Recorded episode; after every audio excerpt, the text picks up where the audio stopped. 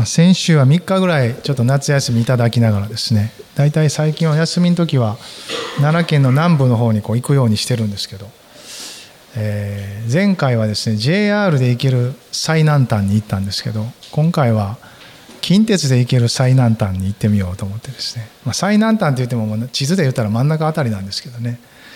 まあでも、まあ、車ではね全部こう行ったことがあるんですけど電車で行ける最南端近鉄は吉野駅ですよね。吉野。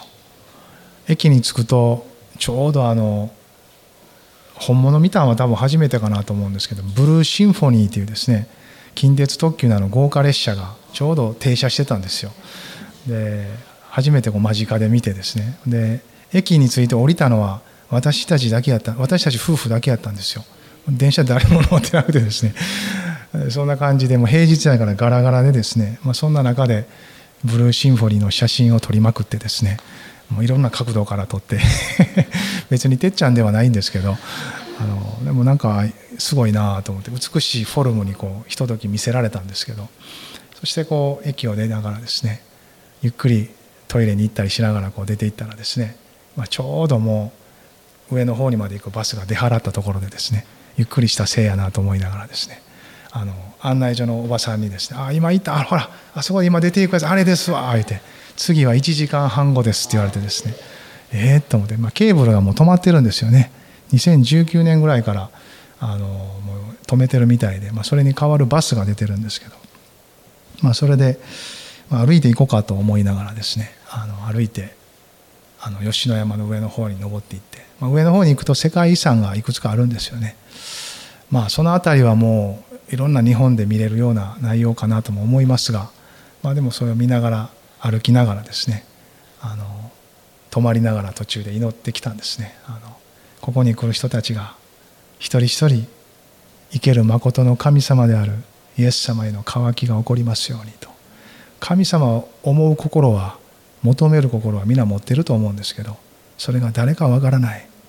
どの神様に本当に向かうべきかを知らない。ですがその心が向いているところに来る時真の神様の豊かな働きの中で上乾きが起こされていくように乾きが起こされた心に教会やクリスチャンたちを通してもたらされる福音によって彼らがイエス様と出会うことができるようにですね。福音を伝えることも大切ですが人々の心の中に霊的な植えきがもたらされていくことはとても大事なことです。植え乾いた大地ほど雨を慕い求めるものはないんですよ。ですから私たちはそのためにも一緒に祈っていきたいなとそんなふうに思いますね、まあ、そして最後はいつもそのご当地名物を食べるようにしてるんですけど今回はなんか店が最初閉まってる店が多くてですね平日やからですね。でも奥の方までずっと歩いていくといくつか空いていてですね。1個とにかく入ってみたらですねそこもガラガラでしたね。もう貸し切り状態みたいな感じになって。綺麗なとこでした。奥に奥の方に座ると座敷があってそこからこう山の下がこうね見えるようなそういう場所でしたけど、まあ、そこであのなんかくずうどんですか？うどんの粉の中にくずが入っててまたあったかい方を食べるとあのスープの中にもくずが入ってるということでくずうどん定食を食べました。柿の葉寿司が3つついててちょっとこう和え物があって美味しかったですね。それを食べてそして一回りして帰ってきたらちょうど帰り際にある、まあ、神社かお寺かそこら辺でですねなんかロケしてたんですねテレビの。こうマイクのこんなん出ててこうカメラが回っててですね誰がやってはんのかなと見たらあの笑い飯の哲夫さんがなんかこうやり取りされてましたね。もうだいぶもう歩いてきて疲れてたんでねあ哲夫さんやなと思いながらそのまま通り越していたんですけど 後から考えたら写真ぐらい撮っといたらよかったなと思ったんですけど、まあ、でももう撮影中やしね音立てずにこう過ぎていったんですけどほんで下降りていったら今度また駅のとこに彼が終わって車でこう送ってもらったんでしょうね。土産物屋さんのところ来た時にですあ哲夫さんですね」って言ったら「はいこんにちはこんにちは」でもどっか行きましたけどね。あんまり構ってもらえなかったんですけど、まあ、そんなちょっとこう楽しみも付け加えられながらあ主にあるひとときをこう過ごしました。皆さんは夏どんなふうに過ごしました？いろんな時間があったと思いますけど。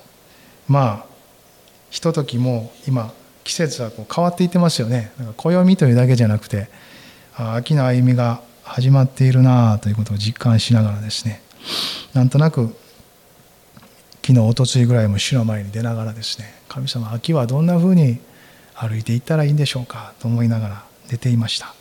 そんな中でですね一つの思いが与えられたんですね。それは賛美を先立たせよということです。賛美を持って歩き始めなさい。賛美。神への賛美は私たちがこうやって礼拝に集う中ですでにあるものですよね。ただの歌ではなく向かうところは主ご自身ですけどその賛美の中に私たちは集ってますので、まあ、賛美はよく知ってると思うんですね。また個人の生活においても信仰者の生活には御言葉祈り賛美はその中心にあるものですよね、まあ、聖書を見ると神様はどうやら人類の歴史の初めの方で音楽というものを与えてますよね。牧畜家そして鍛冶屋さんそして音楽家。これ世界で始まった三大職業です。すでに音楽があるんです。人は人生の中で音楽を聴き奏で歌い、まあ、そんなふうにしながら人生をずっと歩いていくんですよね。どこかでですね。まあですからそれがでもイエス様と出会う時賛美に変わっていく。神を賛美する全ての道具となっていく。まあ、そういうことを私たちは見ていくことができるかなと思います。まあ、作られた世界その被造物の全てが主を褒めたたえるようにとそれが聖書に書かれてある神様の願いですよね。息のあるものは全て主を褒めたたえよ。ハレルヤ。であの詩篇の150編も終わっていくんですよね。作られた全てをもってそして人間がある意味でこう意志を持ってこの知った神様を礼拝し賛美していく。これこそ珠玉の神様の宝物ではないのかなと思わされています。今日はまあそんなことを踏まえながら少し賛美を先立たせようということを見たいなと思うんですけど出エジプト記のですね15章。創世記出エジプト記。聖書の2つ目の書簡の出エジプト記の15章の20節と21節出エジプト記15章の20から21をまずは開いて一緒に読みたいなと思いますね。出エジプト記の15の20、21ですね。一緒に読みましょう。その時、アロンの姉、女預言者ミリアムがタンバリンを手に取ると、女たちも皆タンバリンを持ち、踊りながら彼女について出てきた。ミリアムは人々に答えて歌った。主に向かって歌え。主はご意向を極みまで表され、馬と乗り手を海の中に投げ込まれた。雨。まあ、この9月、一緒に賛美を先立たせながら歩き始めていきたいなと思ってるんですけど。まあ、これ有名な箇所ですよね。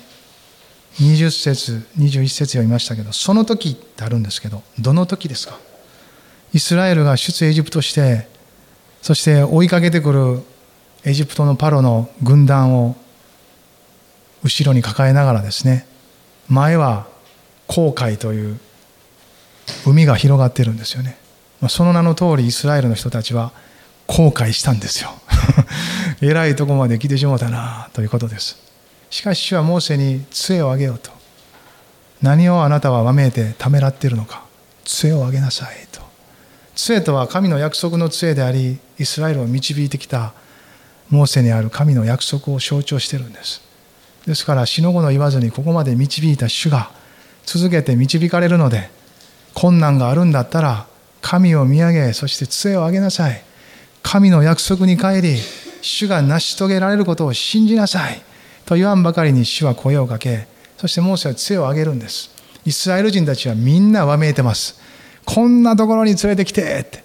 エジプトに墓がないから連れてきたんかって。人間性はいつもそうですよね。困難が起こり何か自分に不都合が起こるとすぐに信じてきたことを後悔する。神様に導かれたことを後悔する。しかし信仰はそのただ中にあってそんな中でも主を見上げさせていくんです。精霊様の働きはそこに働くんです。困難がなくなるわけではありません。問題が何もかもが解決されるわけではありません。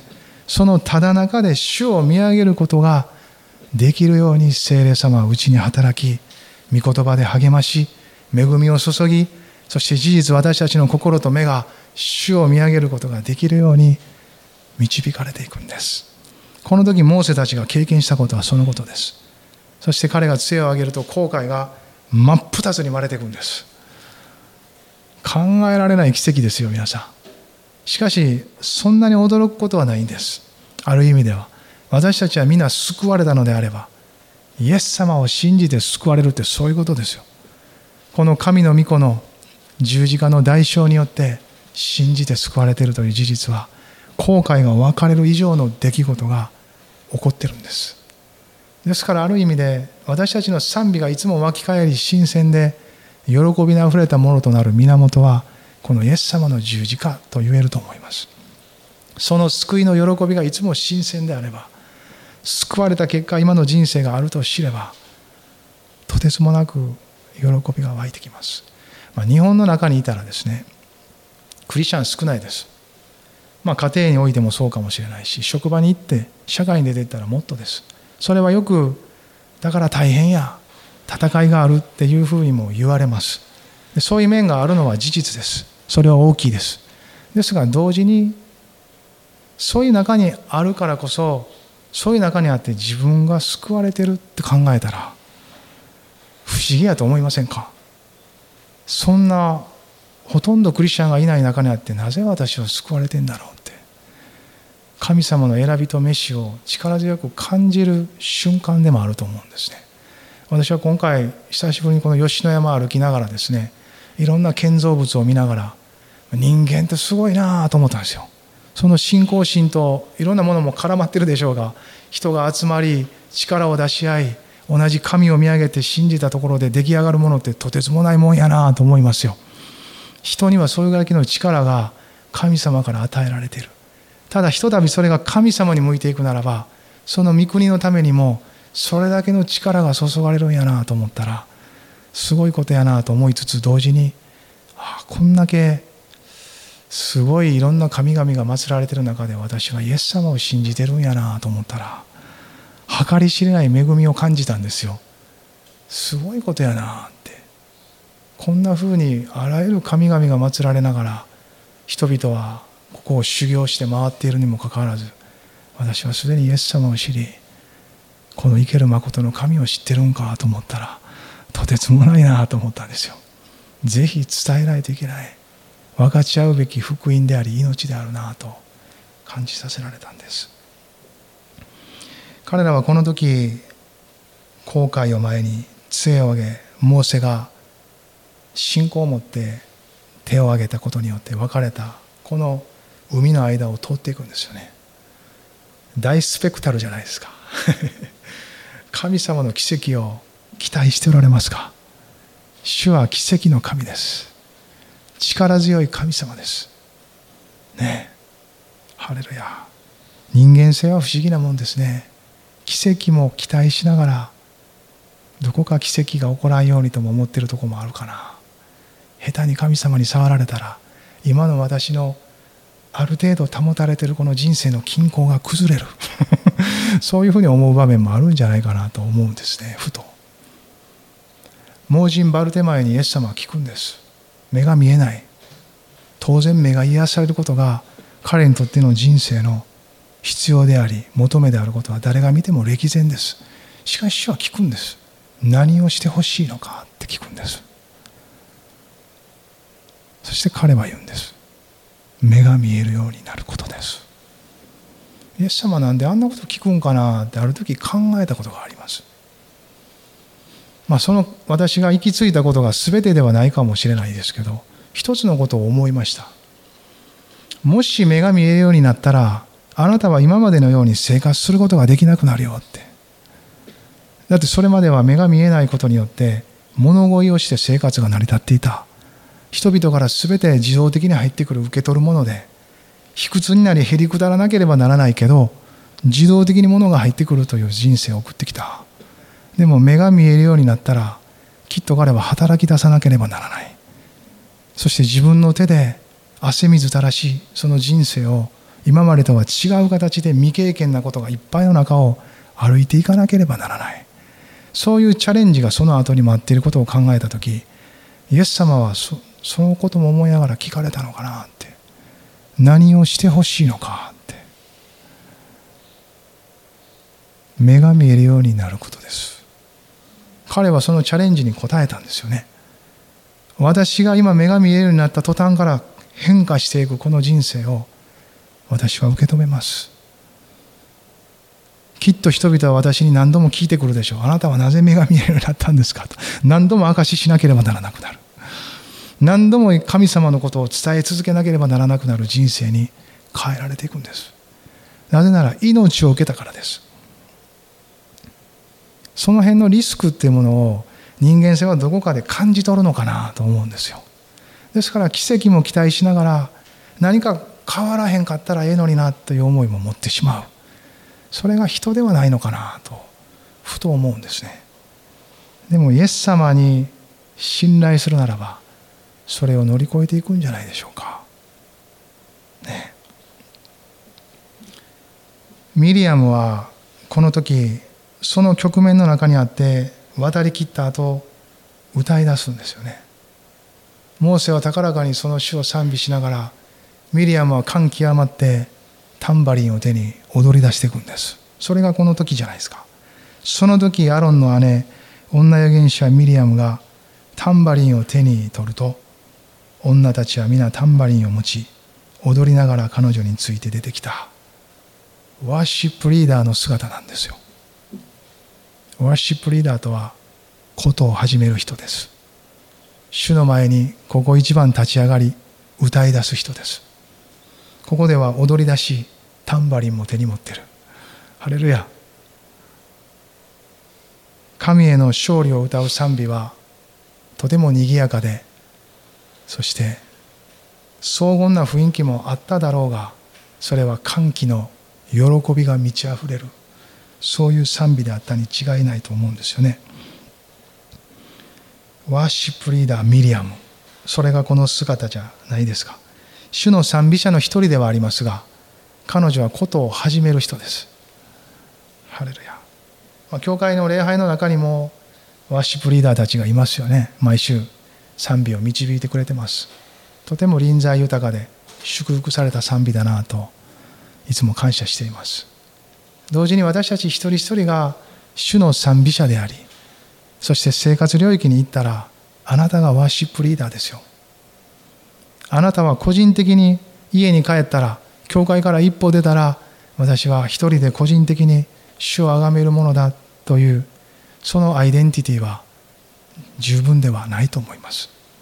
あなたはここから一歩出たらこの世の中にあってあなたが所属している社会の中にあってあなたは一人のワーシップリーダーなんですよ。あなたを通して人々は神を崇めるとはどういうことかということを知っていくからです。神を信じているとは主を崇めるとはどういうことかということを生き方で生活の中で香りを放っていくんです。誰かに伝えることも大事です。タイムリーに導かれたら。でも同時にあなたが神を崇め礼拝し神への賛美を歌い主に向かい祈りどんな時にも奥まった部屋であろうが人前であろうがタイムリーに主に祈る時には祈れる。そのようなことが一つ一つワーシップリーダーの中に見るものじゃないですか。ただ歌を歌うことを導くというだけでなく主をあがめ信じていることを指し示す人です。ここ読んでるとミリアムがタンバリンを手に取って出て行ったら女たちもみんなついてきたって。ワーシップリーダーは独断的な人ではないんです。みんなの心を汲み取れる人でもあるんです。なぜなら女たちはもはやタンバリンを手に持って出て行きたかったんですよ。すでに踊りたかったし歌いたかったし神の前に出て行きたかったその心が解放される間口を待ってるんです。ワーシップリーダーはそれを見て取ってまず自分がその注ぎ口になる人なんです。ハレルヤ。決して自分が賛美したいからという欲求だけでない。その神を崇める民たちの中にあって今この賛美をもって主を崇めることが私たちの心の中に満ち溢れている信仰なんだということを感じ取っている人ですよ。それを解き放つんです。ですから共にいる人たちがそれにこうしてまるで一人の人であるかのようにそれを歌い出すことにつながっていきます。もちろんそこには成長と成熟が必要です。一人の信仰者としても集団としても教会として共にある。また教会を超えてもっとたくさんの人が集まるところではもっと成熟した者同士が集まっていく時に一つの賛美となりうる。それを見ることになってきます。ですからそれはどこまでも可能性を求めることができる神の国か与えられた地上の教会クリスチャンたちのチャレンジなんですよ。今まだそこまで行ってないと嘆く必要はなくああそんなふうに成長させられ作られていくんかということですよね。ダビデはダビデの時代に最高のものを作っていきますよね。彼は自分で楽器も作るし演奏する者たちを選び自分も演奏者ですが多くの演奏する者たちに楽器を渡していくんです。そして自分が奏でたいと思う音色の楽器を作り上げてそしてこの全ての和音を作り上げハーモニーを作り上げそして歌う者たちを選出しチームを作り四六時中宮の中で賛美が奏でられ神の栄光が褒めたたえられ続けている状況を彼は作り出そうと努めたんです。主の臨在こそ彼がしたい求めたものであり生活と人生の中で四六時中街の中で全ての政治や教育や福祉や家庭の全ての営みがなされているその四六時中バックでいつも賛美が宮から溢れ出て街の中にそれがこだまし満ち溢れているということを彼はビジョンとして描いたんです。描くだけでなくそれが極力現実的なものとなるように彼は楽団を指揮していくんですね。そして作っていくんです。チームごとに。どうやらそこにはですね熟達したものもいたけどあまり慣れてないものも入ってたっていう記事も聖書に見受けられますのでちょっと安心する場面があるんです。おおそうかそうなんやって思うんですね。そういう人たちが入り混じりながらいくつかのチームが作られながらですね一緒に彼らは切磋琢磨していくんです。そして啓発されながら共に主にある良い意味での高値を目指してチャレンジし続けたんです。その次の時代その次の時代になっていくと廃れていくんです。でも時々いい王様が現れてそれをもう一回復活させていくんです。そういう人たちは皆リバイバリストと呼ばれていくんです。一度あったものをもう一度復活させる人たちです。そういう指導者やリーダーたちが立っていく時信仰者たちが立っていく時その時代はまた保たれていくんです。今四式読んでますよね。四式はそれの連続なんです。ヨシュアたちそのモーセからヨシュアヨシュアの時代引き継いだその約束の地を勝ち取れと言われたけどヨシュアの時代に全部勝ち取れたわけではありません。次の時代に引き継がれていくんです。ですから次の時代の人たちはヨシュアの時代よりも熱心ではなかったみたいです。全体的に。そして落ちていくんですよね。そしてどんどんどんどん同化していきますよ。ですから神の国の文化が失われていくんです。賛美に代わってこの世のカナン人たちの歌や踊りがどんどん入ってきたんです。賛美に巻き込まなければならないのに彼らがカナン人の文化に巻き込まれていったんです。あかっこええな。面白そうやな。魂を揺さぶるな。あのリズムたまらんな。ということになっていくんです。賛美これは取り戻されるべき内容を持ってると思います。もともと賛美は天から始まったものですよね。しかしそれが地に伏しある意味で悪魔がうまく使ってると思います。それだけ威力があり影響力があると知ってるからですよね。だったら私たちの方からもその影響力と威力を用いる必要を持ってるんじゃないかなと思います。ただ演奏が素晴らしいとか技量がどうかということ以上のものがあると思います。それはもう継続的にそういう賜物がある人やできる人たちは上達していく必要を持っていると思いますがそれ以前に賛美者である。主に救われこの命をもって神を礼拝するものであるという私たちの勝ち取られた心を譲り渡さないということです。ひとたび勝ち取られたのであればずっと神の国のためにこの心が使われていくように私たちはヨシュアが死んだ後も自分に割り当てられた自分というものの人生をしっかりと導いていく自分に対するリーダーになるべきです。パウロは私たちのイエス様を信じるまでの人生を古い人と呼びましたよ。古い人のリーダーになる必要はありません。それは世の中に任してたらいい。私たちの肉声に任しておれば勝手に引っ張っていきます。でもキリストにあって新しく生まれた新しい人のリーダーには御霊と共に私たちがなるべきです。自分自身に対してキリストにある新しい人よ。お前は今キリストを見上げて賛美をしているか。あらゆることの中で状況や環境に埋もれていないか。神を賛美する霊を持って研ぎ澄まされた主にある霊を持って神に向かっているか。リーダーは導く人です。自分自身を導いていく人に私たちはなりうるんじゃないかなと思いますね。アロンの姉女預言者ミリアムがタンバリンを手に取ると女たちも皆タンバリンを持ち踊りながら彼女について出てきた。リーダーが動き出すならば後の人はついてきます。キリストにあるあがなわれた私たちの霊は魂はいつも神を賛美することを待ち望んでいます。私たちの意志がしっかりと働き神を賛美するというところに動くのを待って見ているんです。この女たちのようにですね。ひとたびミリアムが飛び出せば彼女たちも飛び出してくるんです。そして全身全霊をもって主を賛美し崇めるところに私たちの人生は引き込まれていきます。周りの人たちに霊的感化を与えていく。その前にそして自分が主からの霊的感化を受ける必要があります。一生懸命賛美し歌おうと思って頑張っても私たちの力は知れてますよね。すぐに果てますよ。でも神様の前に出て感化を受けていくならその恵みによって支えられ続けていきます。主は私たちにですねすでに賛美を与えておられる。御言葉はもう一度私たちの原点に立ち返らせてくださる。詩篇のですね34編の一節。そこちょっと開きたいなと思うんですね。詩篇の34編の一節です。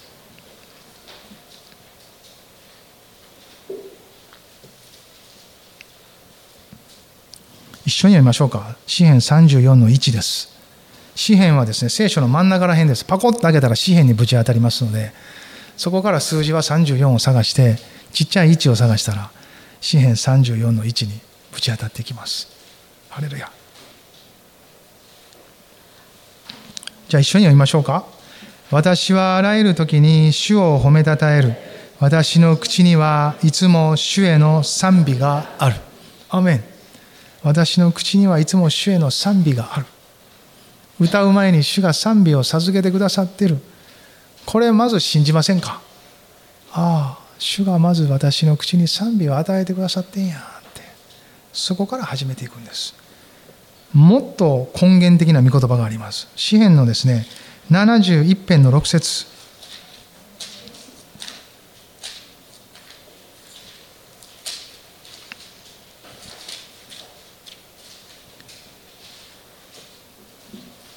一緒に読みますか？71編の6節私は生まれた時からあなたに抱かれています。あなたは私を母の体から取り上げた方。私はいつもあなたを賛美しています。アメン。主が取り上げたって知ってました？いやいや、私を取り上げたのは、あそこの産婦人科のお医者さんですよ、と。もちろんそうですけど。でも霊的な神様との関係において、救われた後に知ることですが、ああ、この命は主のものであり、主が私を取り上げてくださったんだって。人生の中で自分の存在を考えるとき、ここまで帰っていいんですよね。主が私を取り上げてくださった。命は主のものですよ。だから主以外に主を超えていろんなものに気使わんでいいんです。命を与えたのも最後まで保つのも、そして最後見とってくれるのも主なんです。だから一番に気を使うところはここなんですよ。近所の人でも自治会でも職場の人でも家族でもないんです、ある意味では。神様との関係において一番気使わなあかんのはここです。教会の牧師先生でもないんです。奉仕がどうこうという話じゃないんです神様との関係においてあなたが一番気を使い御顔の輝きをいつも浴びているところにおるということを考えた時に私たちの良心が一番納得するところに私たちはおる時安息を得るんです。これが鍵なんですよね。そのように精霊様も導いてくださり私たちの良心がまっとうに働き主にある安息を得るところに導いてくださるんです。そこまでのある意味で成長が必要です。そうでないと目に見えている教会生活の外側の出来事で判断してしまいます。そしてそれができているかどうかで自分を見積もってしまいます。でももっと大切なのはこの霊的なつながりです。神様との関係にあるこの私を抱き人生と命を与えてくださった方の前に私はいつもあなたを賛美していますというところに立つことなんです。ハレルヤ。そのような御言葉から始まっていく賛美は私たちの気分から始まる賛美ではありません。賛美は歌ですから歌は大体気持ちのいい時に出てくるもんです。でも賛美は気分でするものではありません。本質的には。もちろん気分がいい時に賛美していいんですけど気分が悪い時にも賛美すべき時には賛美してください。というのが聖書なんです。賛美は信仰でするものです。このように御言葉に書かれてあり私は賛美するものであり神は賛美を喜んで受け取ってくださる。しかもそれは今や十字架を通ってイエス様にあっては確実に受け取られるという確信を持って歌い上げることができる。ので信じて賛美するんです。そうでないと私たちはあらゆる局面で賛美する時もあればつぶやく時もあるっていう人生になるんです。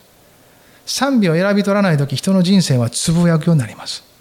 不平不満とつぶやきに行くか賛美に行くか それが問われるんです。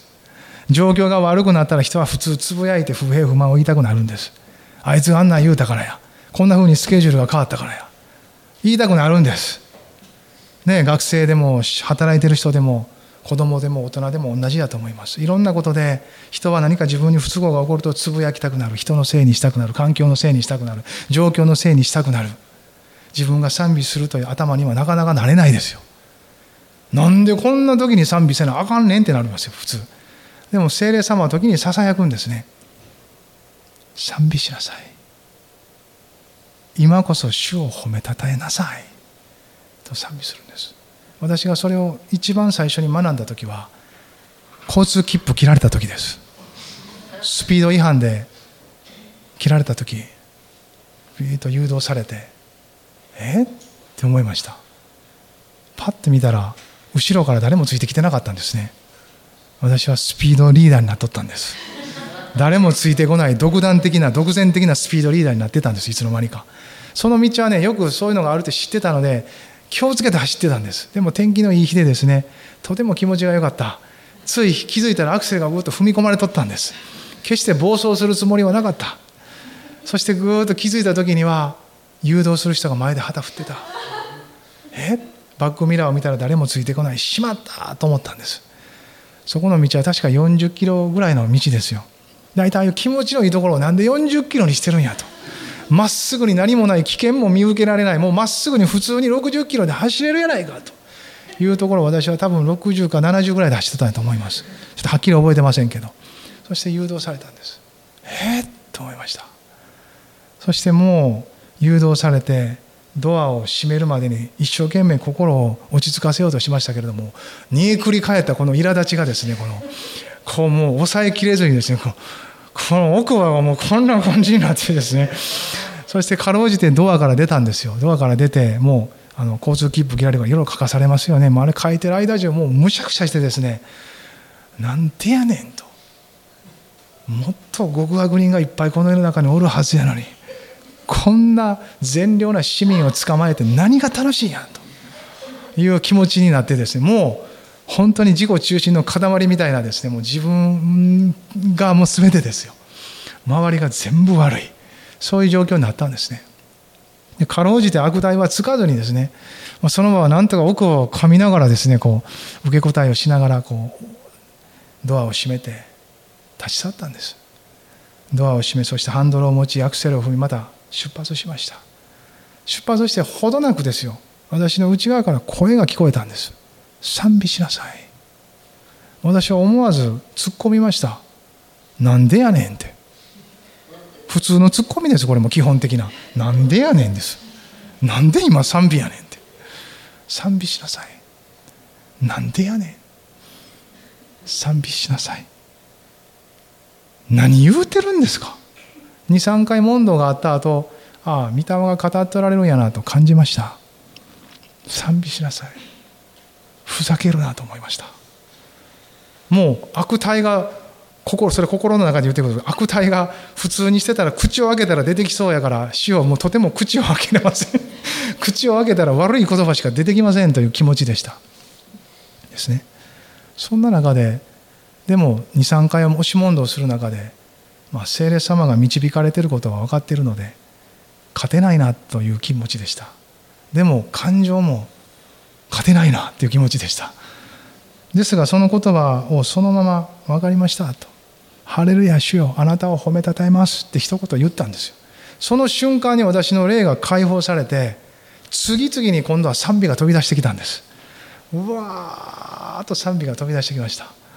主を褒めたたえますありがとうございます。感謝します。あの警察官も祝福します。と。ハレルヤ。大体あの人は悪いことは何もしてないんです。仕事です。当たり前です。私が悪いんです。と。どんどん自分の非も認めれるようになってくるんです。せやなってよくよく考えたらまあどんな気分で走ってようが私が交通違反を犯してるんやから彼は当然のことをしてるに過ぎないと。だんだん一がですねまともになっていくんです。賛美しだすと。神様を崇めていくので神と自分の関係が正しくなれば自分を取り巻く環境と状況と人々の関係もですねまともな位置に据え置かれていくんです少しずつ。そして自分の景色が視点がですね当たり前やそうや私が悪かったら悪いとなるしあこのことはしばらく時間を置いたらいいとか冷静になっていきます。そして主の視点でこのことが導かれていくという信仰がますます湧いていくんです。この最初のきっかけ私たちは多くの場合感情を乗り越えるというそういう時が多いんじゃないですか。これは心の訓練だと思います。精霊様はそういう訓練を日常的に与えてくださると思います。賛美しなさい。まあある人にはね使えなさいとか黙りなさい。ある人にはここであの人のために祈ってあげなさいとかいろんな導きはあると思います。でもその時々で多くの場合私たちの感情と気持ちには合わないことですよ。会うてたらもうすでにやってるからです。あなたができないから精霊様が助けてるんです。あなたが感情のブロックがかかり、そして自分の景色から見るその思考が閉ざされてるので、精霊様は助けてくれてるんです。感情をほぐす賛美を用い、そして解き放たれた私たちの信仰の霊を持って、この思考のブロックを打ち砕いて、神様が見ておられる視点であなたの生活と人生を見ることができるように助けていくんです。私たちは往々にして高ぶってるんです。神の前に。神よりも先に行こうとする。神よりも計画しようとする。神様よりもっていうのが必ず入っていくんです。しかし御霊はそれをちゃんと見抜いてくださってあんたそのままやったらこけるでって。あんたそのままやったら疲れるでって。あんたそのままやったらあんたそのままやったらって見てくれてるんです。ですから私たちを一歩一歩導かれるんです。いきなり高いハードルは課さないんですよ。私もいきなり高いハードルを課されて速やかに罰金払いに行けとは言われなかったんです。賛美せよなんですよ。そこから始まってほぐれた心が素直に気づいたら郵便局に向かってました。ほんの数十分の出来事です。素直にことが終わっていくんです。ハレルヤ。幸いにも財布にも支払うべきその代金が入ってた。ハレルヤ。その後休日を過ごすお金は全てなくなりましたけどしかし人生においては大きな教訓を得主の恵みを感じました。代価は払いましたけど神様が与えてくれた恵みは一生涯続いてます。賛美せよ。あれから多分25年ぐらい経ってると思いますけどいまだにそのことが用いられてます。その時からその心を私に作ったんです。心はそのようにして作られていくものです。いろんなひだが作られていきます。いろんなことを受け止めたり考えたりする心の形が作られていくんです。頭と連結はしてますけど頭とちょっと違う感じで神様に従う心が作られていくんです。それが今度神様と共に主導権を握って頭を収めていくんです。感情を収めていくんです。そして意志を収めていくんです。その時私たちは初めて魂を征服したことになるんです。ハレルヤ。この身も心も魂もってよく言うじゃないですか。魂とはそういうものです。私たちの人格を作っている知性感情意志です。これらがイエス様と結びつき命を得た私たちのキリストにある霊性を持って収められる時初めて人はまっとうな行動に導かれていくんです。そしてそれをイエス様を信じた時からうちに住んでくださっている精霊様は助けてくれるんです。ああ今先生が言ったこと全部メモっとかなあかん。私にも起こったらちゃんとせなあかんわって思わんでいいんです。精霊様があなたのうちにもおられてその時々になすべきことを導かれていくんです。この御霊との関係において私たちが親しくなっていくならうちにずっとおられますからそのささやかであるけれども確かな御声を聞いていきます。そして私たちはそれに従って歩く時羊のように草をはみ栄養をとって育まれ時が来たら子を産みそして豊かに毛を刈り取られながら散髪もしてくれながらですね世話を受けていくんです。イエス様の世話を受けるんです。この方は羊飼いであり私たちは羊です。羊は放っといたら一人では生きれません。だから絶えず世話が必要です。一回世話されたらええんかということじゃなくて絶えず世話が必要なんです。羊飼いは毎日羊のことを見てます。四六時中見てます。そんなように精霊様も私たちを絶えず見四六時中見てとって必要なことを導き祝福しそして私たちが健全に成長できるように見守ってくださっているんです。ミリアムの賛美。もう一回ちょっと帰りたいなと思うんですけど。出生エジプト記のですね15章。21節。彼女が歌った内容が記されてるんです。ちょっと鍵括弧の中一緒に読みましょうか。主に向かって歌え主はご意向を極みまで表され馬と乗り手を海の中に投げ込まれた。彼女が歌ったのは主の見業ですよね。その直前までなされていた航海を渡ったこの出来事です。そして航海を渡りきった後今度はエジプト人が全部カエル波に飲まれて亡き者にされたところまでワンセットです。これはイエス様の十字架をそのまま物語っているんです。私たちのために救いの道を開きかつ追いかけてくる悪魔を全て遮断してコテンパンにやっつけたんです。私たちの救いのためそして悪魔への勝利。それが主の十字架です。彼は永遠に滅ぼされました。ハレルヤ。永遠に完全に悪魔は滅ぼされ私たちの救いは永遠に完全なものです。それが私たちに与えられているもの。イスラエルの民たちはそれをこの時歌ったんです。主に向かいその見業を歌いました。その賛美の向こう側には主ご自身がもちろんおられます。ここまで導かれ守り助け勝利された主がミリアムが歌った歌なんです。これは主の恵みへの応答ですよね。賛美は全てある意味で主の恵みへの応答と言えると思います。私たちから勝手に歌い始めることはできないんですよ。なぜなら救われた人しか賛美できないんですよ。神を賛美することは救われた人たちの特権です。救われたっていうところから始まるので出エジプト市航海を渡った人たちが賛美始めたのと同じなんです。これは私たちと被るんです。私たちにとってこの賛美は十字架の勝利罪に死に悪魔に打ち勝った主の勝利を歌う完全で永遠な贖いを歌い上げる賛美ですよ。ですから贖いの賛美って私は重要やなと感じてます。十字架を歌う。主の十字架に目を上げさせる。その血を仰ぎその臨在の中に入らせていく賛美。感謝しつつ主の門に賛美しつつその大庭に入っていけ。あの幕屋のイメージが描かれてますよね。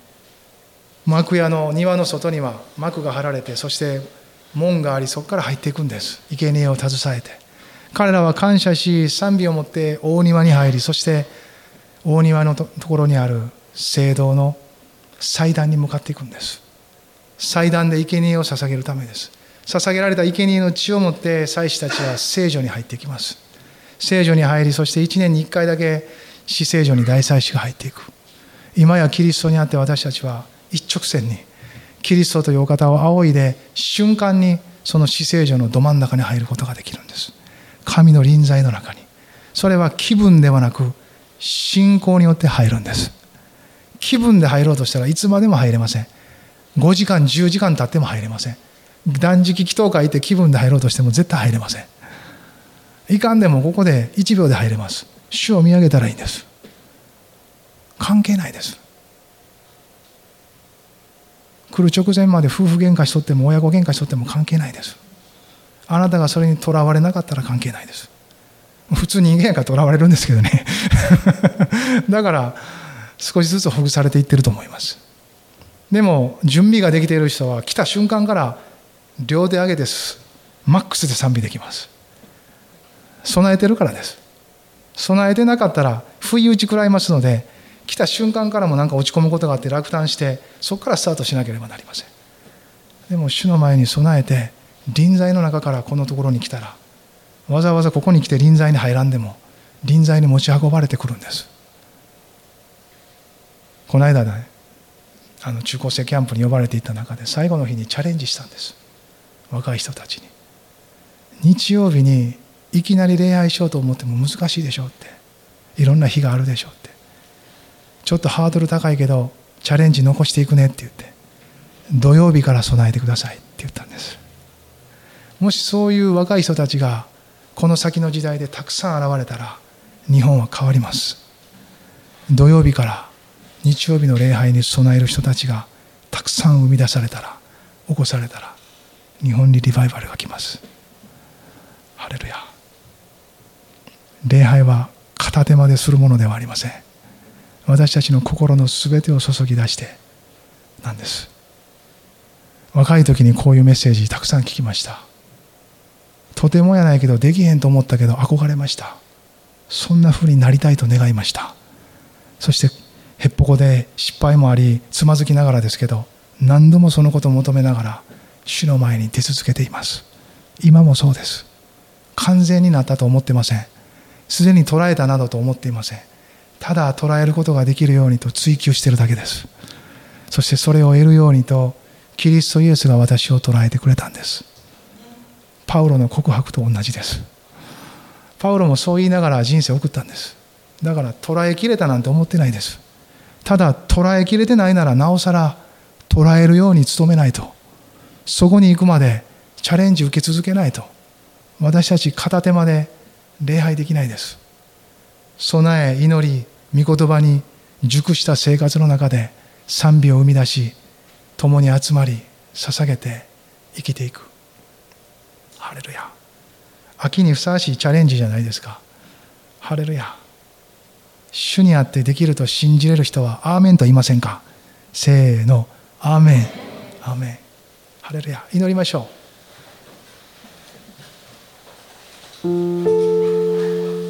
立ち上がって祈りましょう。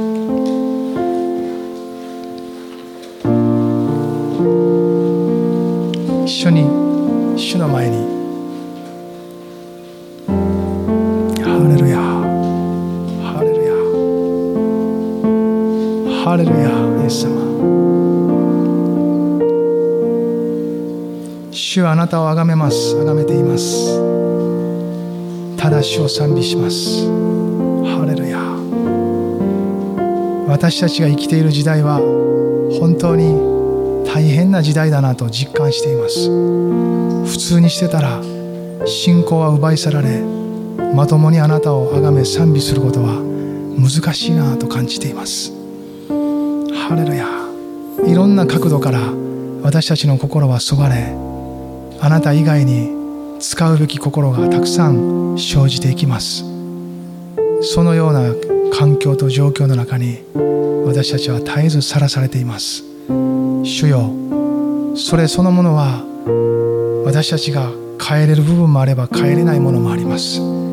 時代と文化の中でどうしようもなくその中を生き続けていかなければならないものもたくさんあります。しかし主よそのただ中であなたがささやく御霊の御声に聞き従って歩かせてください。私たちを賛美者としこの時代に礼拝者としたあなたが私たちをそのように導きあらゆることの中でも私たちを賛美するもの私たちの生活と人生の中で主への賛美が先立っていくそのように歩むものとしてあなたが選んで召したのであれば主をそのように続けて作ってください。作り変えてください。そのようになりたいという欲求さえもあなたが与えてください。そしてそうしなければ私たちの人生が損なわれるばかりか。私たちを通してもたらされようとする。あなたの証もまた半減し消滅してしまうほどに私たちが賛美するかどうかはとても重要なことであると私たちに気づかせてくださり心がそのように応答することができるように助けてください。ハレルヤイエス様。あなたの愛がその恵みがその十字架に注がれたあなたのその心のすべてが今日私たちの上に豊かに注がれますように。聖霊様あなたによって日ごと注がれる神の愛が今日も充満し満ち溢れ流れるものとなりますように。ハレルヤイエス様十字架で流されたあなたの血が父なる神の愛であり命そのものであることを今日私たちが深く知ることができますように。その流された血に私もそこに入っていることを見ることができますように。その十字架は私のためであることを知ることができますように。父なる神様あなたは一人子を送るほどに私たちを愛してくださった。私たちを豊かに愛してくださった。その愛がただ理由で私たちのために一人を差し出してくださった。その愛を今日また一つその一端を知ることができますように。ハレルヤイエス様。